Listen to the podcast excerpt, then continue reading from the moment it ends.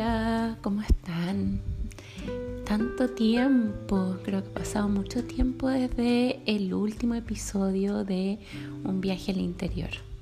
Esta conexión, ¿cierto?, con los sentidos eh, en este podcast que nació el 2018 es súper loco porque venía hace días pensando, a ver, sí, voy a grabar un nuevo episodio, pero también... Eh, ha sido un periodo en lo personal, yo no sé si ustedes comparten conmigo, eh, de, cerrar ciclos.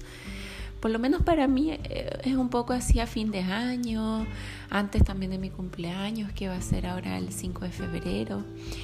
Y mm, pensé un poco, bueno, eh, vamos también sacando fuera todo lo que ha sido este proceso. Acabo de cumplir un año viviendo en India y realmente yo siento que el tiempo vuela. Hace mucho tiempo atrás ya sé y tengo plena conciencia que el tiempo es relativo, tal como decía Einstein, el tiempo es relativo. No es lineal, puede ser más bien circular eh, y va a una velocidad que muchas veces un día se nos puede hacer eterno y a veces un año puede, puede ser solamente un abrir y cerrar de ojos. Y tengo un poco esa sensación. Eh, creo que ha sido un año increíble de mucho aprendizaje. Esta es una cultura muy diferente. Yo creo que mm, también eh, todas las dificultades que se generan, por ejemplo, estar lejos de la familia, lejos de los amigos, viviendo en una cultura totalmente distinta a la que yo, eh, en la que yo crecí, ¿cierto? Pero por otra parte, desde la primera vez que vine a India, que fue el 2018, cuando también empecé este podcast, muchísimas cosas han cambiado eh, en mi vida y también en el mundo. Entonces, como ha sido todo un viaje interno muy, muy, muy profundo, de mucho aprendizaje, eh, de momentos dolorosos, de momentos muy felices, muy alegres.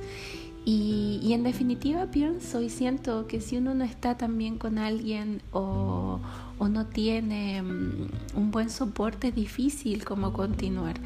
Les cuento esto porque yo soy una persona que siempre tengo, tengo mi carta astral, muchísimo acuario, mucho aire, se fijan, eh, soy una persona que tiene un espíritu muy libre. Pero aquí en el otro lado del mundo, esto sin planificarlo, jamás estuvo pensado, encontré a alguien eh, con quien comparto mi vida actualmente, que es mi marido y que es alguien de acá.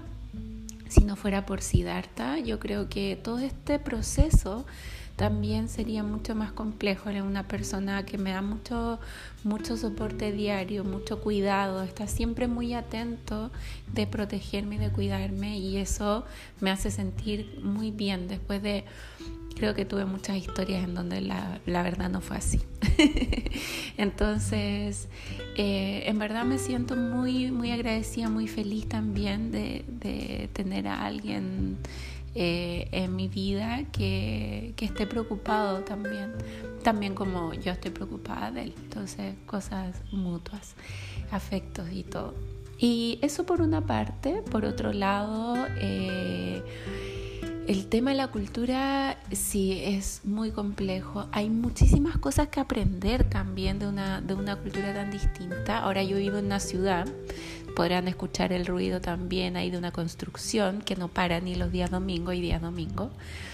Y em, en verdad eh, el, ritmo de, de, las ciudades es muy rápido, muy rápido, muy distinto como a los pueblos. India en sí es un país muy complejo de entender porque también tiene muchos estados, cada estado tiene distintas lenguas, entonces no solamente uno podría decir, bueno, el hindi es como el idioma eh, oficial, un poco por decirlo, pero también el inglés. también eh, hablan inglés y también hay canales como de noticias de hindi y todo completamente en inglés y otros completamente en hindi y otros completamente en, en las lenguas locales de cada estado. Por ejemplo, en este estado donde yo vivo, que se llama Gujarat, eh, la lengua local es Gujarati, la, las personas hablan eso y es una mezcla entre Gujarati, hindi e inglés. Entonces, la comunicación se vuelve súper compleja. Eh, si bien hartas personas manejan el inglés y puede considerarse un poquito como una lengua más universal, porque en verdad el hindi es complejo, proviene del sánscrito. Yo puedo saber muchas palabras, pero el, hilar esa en, en hindi es bastante complejo y tampoco me he dedicado a estudiarlo en verdad. He estado, eso sí, aprendiendo mucho sobre el conocimiento védico.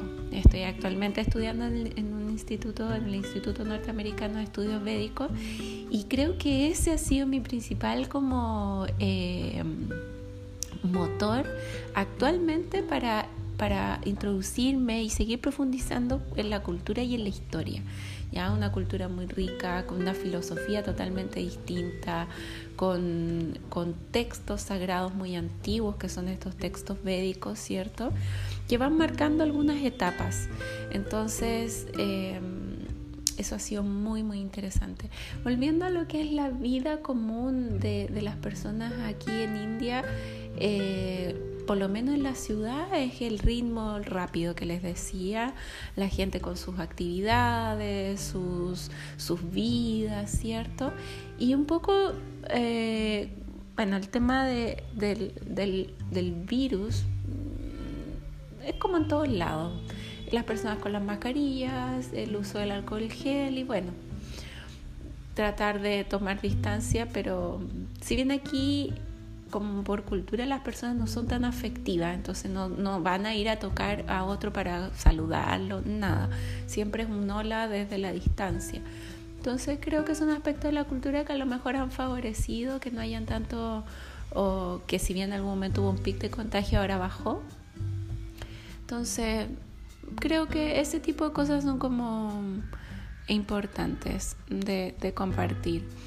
¿Qué más los hábitos? Eh, en sí, el, por ejemplo, los hábitos que tienen que ver con los horarios de alimentación son muy, muy interesantes porque la gente tiene hábitos en horarios de alimentación y eso es súper bueno. Y es eso compartido entre la, tradición del país y la tradición de Ayurveda también. Ya, eh, yo con quien hablo de acá siempre me dicen, oh, mi abuela hacía esto, o mi mamá, o mi papá. Eh, siempre nos decía el agua tibia por las mañanas, un poco de limón, limpiar. El tema de limpiar también aquí, la limpieza como tanto en las casas, porque siempre se anda sin zapatos, entonces la limpieza es a diario. En lo, en, aquí eh, a diario se limpia la casa completa. Em, porque bueno, además hay mucha polución, entonces sí se ensucia muchísimo.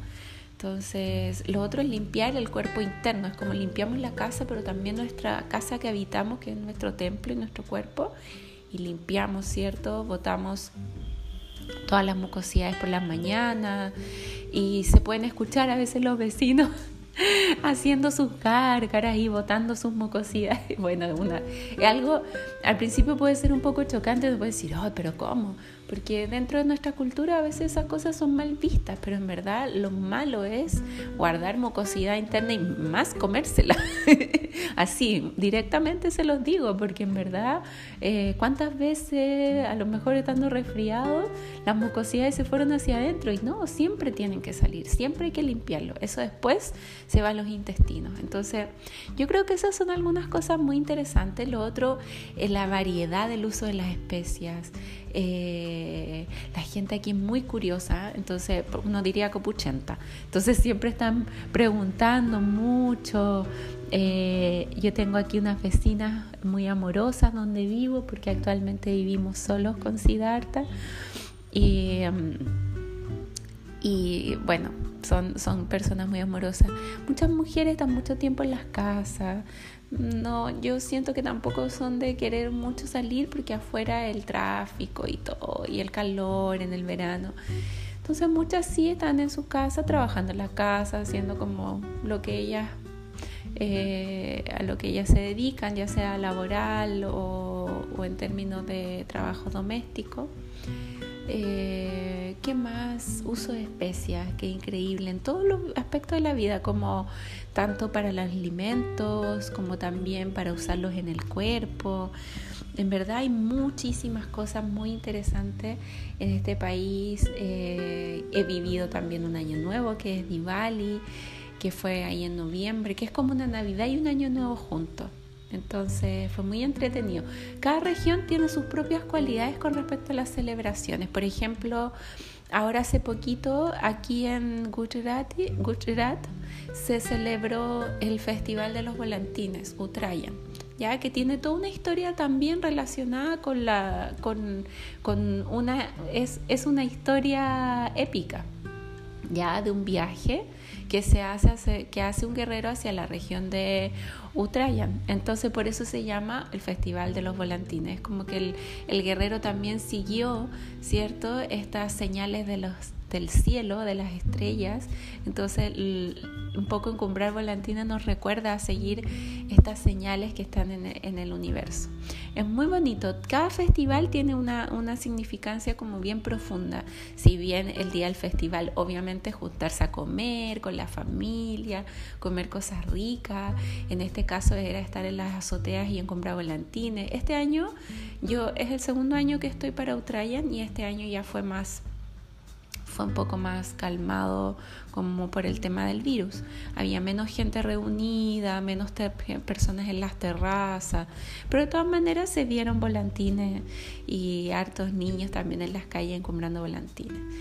Y em, el festival que viene ahora es Holi, el Festival de los Colores, que es cuando se usan estos polvitos de colores y uno eh, se juntan en las calles y se tiran. Ahora, Estuve el año pasado también para el Holly y me imagino que este año va a ser totalmente distinto.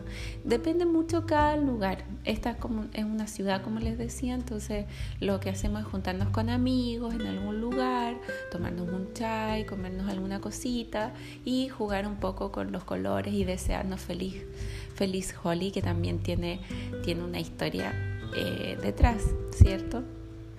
Y bueno, hay otros lugares como en las villages, que son nuestros pueblos alrededor de las ciudades, en donde la gente celebra mucho más, ya hacen carnavales y todo. Yo me imagino que también este año, por el, por el tema del virus, no va a ser como fue el año pasado. Em, pero ahí de a poquito siguen estas celebraciones, siguen igual. Nadie se las va, a saltar. Por último, también la hacen en la privacidad del hogar, pero celebran igual. Y eso, me, me, acuerdo que en Diwali, el, por lo menos en esta región, Lakshmi y Ganesh son los dos dioses más famosos como de celebrar. Lakshmi, la diosa de la fortuna, porque se auspicia un nuevo año, se desea que este nuevo año sea mejor. Entonces, eh, si bien Diwali es el festival de las luces, se ponen estas días que son como unos pequeños em, eh, vasitos de greda eh, con, con una velita adentro y se ponen en las puertas de las casas para que los dioses vengan a tu hogar, para que entre la luz divina a tu hogar. Entonces, en los altares también se considera mucho Ganesh, Lakshmi, esos son como los dioses favoritos, por lo menos en esta región.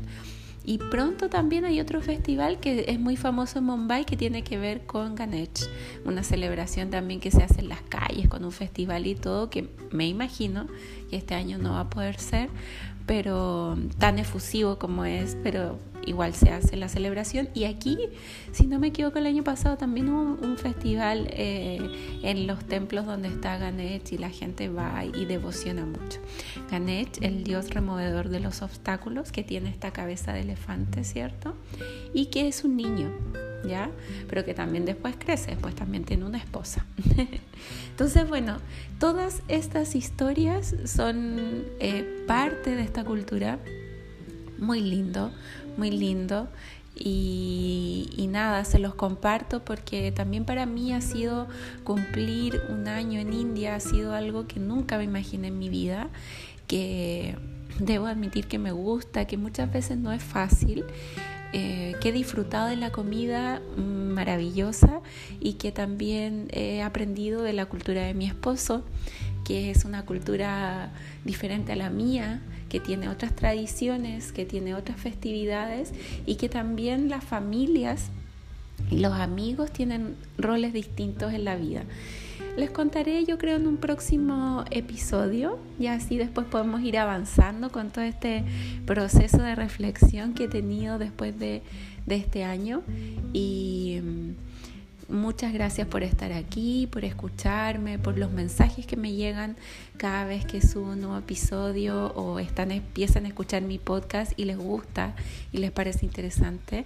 Simplemente quería compartirles un poco de lo que es mi vida, eh, de, de lo que yo hago acá. Em, ha sido muy bonito poder mantener y sostener mi práctica de yoga. Ha sido muy bonito poder atender más de 200 personas el año pasado y sigo trabajando para ustedes, sigo creando cosas nuevas. Estoy preparando un programa de Ayurveda con ocho sesiones que va a estar disponible muy pronto. También estoy trabajando en mi escuela online y siempre aprendiendo y transmitiendo eh, todo lo que eh, voy aprendiendo aquí la belleza y el cuidado de la piel. Estoy muy enfocada en eso últimamente, los masajes, el yoga facial.